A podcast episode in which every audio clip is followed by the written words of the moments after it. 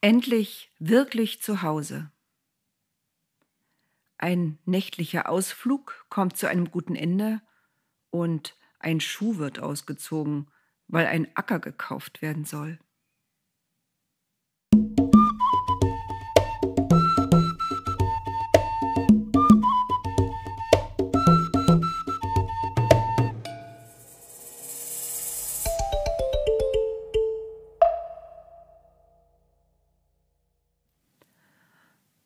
Boas lag nun wach. Schläfst du schon? fragte er nach einer Weile Ruth. Nein, flüsterte die. Warum bist du zu mir gekommen? wollte Boas wissen. Weil du mein Löser bist, das hat Naomi mir gesagt. Boas überlegte. Du bist eine tüchtige Frau und klug bist du auch, wie deine Schwiegermutter. Er schwieg eine Weile. Aber es gibt ein Problem. Was denn für eines? Da gibt es einen, der ist noch näher verwandt mit Naomi. Eigentlich müsste er sich um euch kümmern. Ruth war enttäuscht. Naomi hatte sie mitten in der Nacht zu Boas geschickt, und nun sollte es der Falsche sein? Und sie kannte den anderen Verwandten gar nicht. Mit Boas war sie schon ein wenig vertraut, und er hatte ihr immer reichlich Lohn gegeben für ihre Arbeit auf den Feldern. Und nun sollte die ganze nächtliche Aktion umsonst gewesen sein. Da hörte sie wieder seine Stimme ganz leise. Am besten, du gehst wieder nach Hause, bevor die anderen aufwachen. Er stand auf. Auch Ruth setzte sich auf. Es war so dunkel, dass sie nur Umrisse erkannte. Gib deinen Umhang, bat Boas sie. Verdutzt reichte sie ihm das große Tuch, mit dem sie sich eingehüllt hatte, damit sie niemand erkannte. Boas half ihr auf. Dann schüttete er Gerste auf das Tuch und drehte die Enden zusammen. Ruth konnte es kaum tragen, so schwer war es. Sei vorsichtig, ermahnte Boissy. Heute Morgen noch werden wir sehen, ob der andere Verwandte sich um dich und Naomi kümmern will. Ruth schlich davon in die Stadt. Das heißt, sie wäre gern geschlichen. Die ganze Sache kam ihr merkwürdig vor und irgendwie peinlich. Was sollte das? Was hatte sich Naomi dabei gedacht? Müde war sie auch. Am schlimmsten war aber, dass ihr schönes Tuch mit Gerste gefüllt war. Wie ein Sack hatte sie es sich über die Schulter geworfen. Es war aber so schwer, dass sie es immer wieder absetzen musste und sich ausruhen. Katzen liefen durch die Straßen, ein Nachtvogel flog über die Dächer und stieß einen Schrei aus, der sie erschreckte. Nichts wünschte sie sich mehr, als endlich da zu sein, auszuruhen. Vor allem aber hatte sie Angst, gesehen zu werden. Wie sah das denn aus? Sie als Fremde lief hier nachts durch die Straßen, auf dem Rücken einen riesigen Rucksack voller Getreide. Sie kam sich vor wie eine Diebin. Im Morgengrauen kam sie endlich am Haus Naomis an. Sie klopfte, bis Naomi erwachte und ihr die Tür öffnete. Sie schob das prall gefüllte Tuch über die Schwelle und schnaufte. So viel hat Boas mir gegeben. Er wollte nicht, dass ich mit leeren Händen zu dir zurückkomme. Und dann erzählte sie Naomi alles, was Boas ihr gesagt hatte, von dem anderen Verwandten und davon, dass Boas meinte, dass man es noch heute erfahren werde, ob er sich kümmern will oder nicht. Naomi schien das alles nicht zu erstaunen.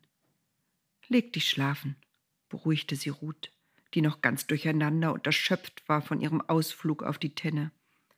Du wirst sehen. Boas klärt die Sache.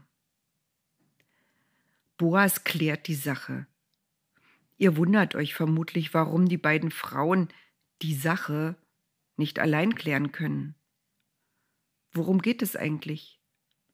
Naomi hat eine Fremde mitgebracht, eine Ausländerin, die ihr gesagt hatte, wo du hingehst, da will ich auch hingehen.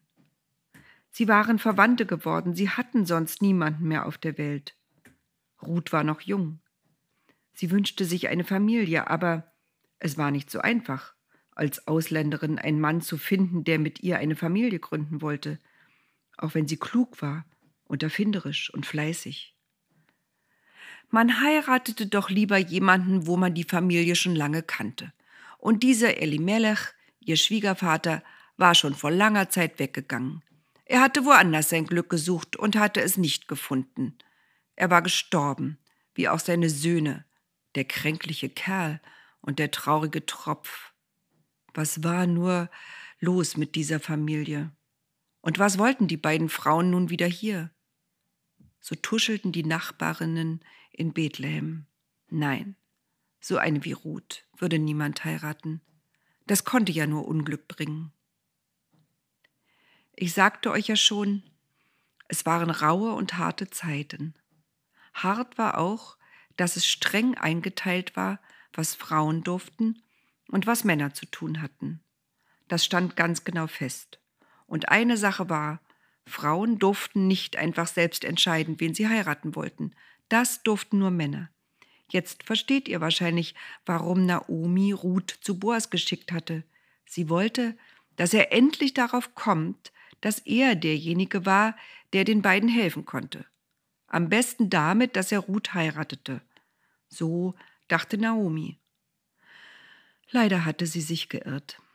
Es gab noch einen anderen.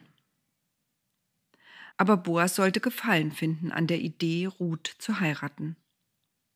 Wahrscheinlich war er schon eine ganze Weile in sie verliebt, aber hatte einfach nicht darüber nachgedacht. Schließlich gab es so viel zu tun während der Erntezeit, da konnte einer, der so viele Felder hatte wie Boas, nicht darüber nachdenken, was er gerade fühlte. Und Naomi konnte auch nicht einfach zu Boas gehen und sagen, wie wäre es, wenn Ruth und du heiraten würden. Deshalb diese umständliche Idee mit dem Besuch auf der Tenne. In Boas Kopf hatte sich nun dieser Gedanke festgesetzt. Ich könnte Ruth heiraten. Ich mag sie. Sie mag mich. Sonst wäre sie nicht heimlich zu mir gekommen. Die List der Naomi hatte also ganz gut geklappt. Aber es war ein neues Problem aufgetreten, der Verwandte. Boas überlegte, was zu tun sei. Die Felder waren abgeerntet, das Getreide war gedroschen, das Erntefest war gefeiert. Nun war Zeit für anderes. Am Morgen setzte er sich ans Stadttor, dorthin, wo immer viele Menschen vorübergingen. Da kam er, der Verwandte der Naomi. Boas winkte ihn zu sich. Komm her und setz dich ein bisschen zu mir, rief er ihm zu. Was gibt es? brummelte der. Ich muss etwas mit dir besprechen. Hast du einen Moment Zeit? Der andere nickte. Und ihr, rief Boas noch anderen zu, kommt her. Wir haben hier eine kleine Sache zu regeln. Es ist besser, ihr hört zu. So etwas bespricht man nicht unter vier Augen. Der andere war verwirrt. Was ist denn los, Boas?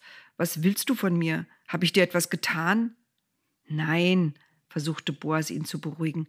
Eigentlich geht es gar nicht um uns. Ein paar Männer der Stadt hatten sich ebenfalls niedergelassen. So hockten sie da alle in einer Runde, als Boas begann. Du erinnerst dich an unseren Verwandten Elimelech? Der andere nickte. Ist aber schon lange her, dass der aus Bethlehem weg ist. Das stimmt, gab Boas zu.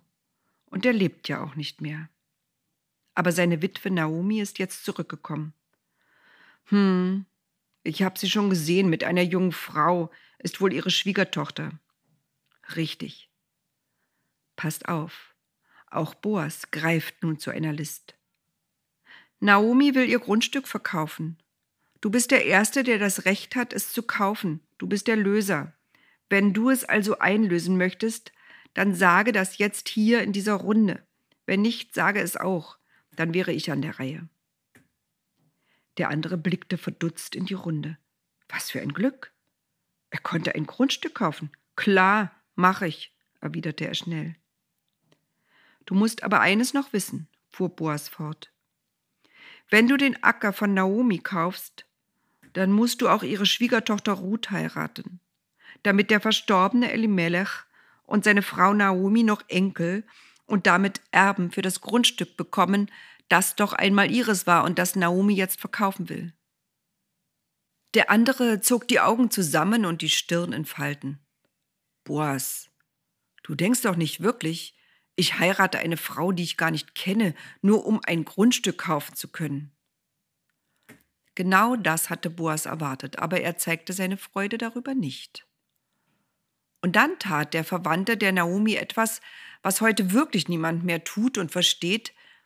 Er zog seinen Schuh aus, gab ihn Boas und sagte, Du kannst den Acker haben, du kannst auch Ruth heiraten, wenn du willst. Ich bin raus aus dem Geschäft. Das mit dem Schuh ist wirklich merkwürdig. Was macht man mit dem gebrauchten Schuh eines anderen? Was macht man überhaupt mit nur einem Schuh? Vielleicht hat er auch beide ausgezogen und ist barfuß nach Hause gegangen. Und hat Boas seine Schuhe geschenkt?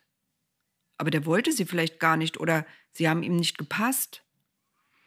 Die Sache mit dem Schuh bleibt offen, die andere Sache war gelöst. Boas erklärte nun allen, die da saßen, ihr habt es gehört, ich werde das Grundstück erwerben, das Naomi und ihre Familie besitzt, und ich werde Ruth heiraten. Jetzt wundert ihr euch wieder. Wusste Ruth überhaupt schon, dass Boas sie heiraten wollte? Wir wissen es nicht. Vielleicht hatten die beiden in der Nacht auf der Tenne schon darüber geredet und wir haben es nicht gehört. Vielleicht brauchten sie keine Worte, weil Ruth schon ahnte, was Boas dachte und Boas schon ahnte, was Ruth über ihn dachte? weil sie sich schon tief in die Augen gesehen hatten und sich ohne Worte gesagt hatten, dass sie sich lieben? Wir wissen es nicht. Es bleibt ihr gemeinsames Geheimnis. Aber eines wissen wir. Die Hochzeit wurde gefeiert und es wurde ein großes Fest. Ganz Bethlehem war eingeladen und alle tanzten und aßen und tranken und hielten Reden auf das Brautpaar und wünschten ihnen Glück und Gesundheit und viele Kinder. Naomi saß dabei und freute sich. Endlich war sie wirklich zu Hause. Und endlich war sie nicht mehr unglücklich. Und endlich durfte sie noch einmal auf eine Familie hoffen. So kam es auch. Ruth brachte einen Sohn zur Welt. Naomi war mindestens so glücklich wie die Eltern Boas und Ruth. Sie nahm den kleinen Jungen auf den Arm und strahlte. Die Nachbarinnen, die vorher so dieses und jenes über Naomi und Ruth getuschelt hatten, freuten sich endlich wieder mit ihr. Es ist beinahe so, als hätte sie einen Sohn bekommen, erzählten sie, wenn sie nun zusammenstanden. Als der Sohn von Ruth und Boas erwachsen wurde, bekam er auch einen Sohn mit seiner Frau, den nannten sie Isai. Und Isai wurde dann der Vater von David, dem berühmten König. Von dem erzähle ich euch bald.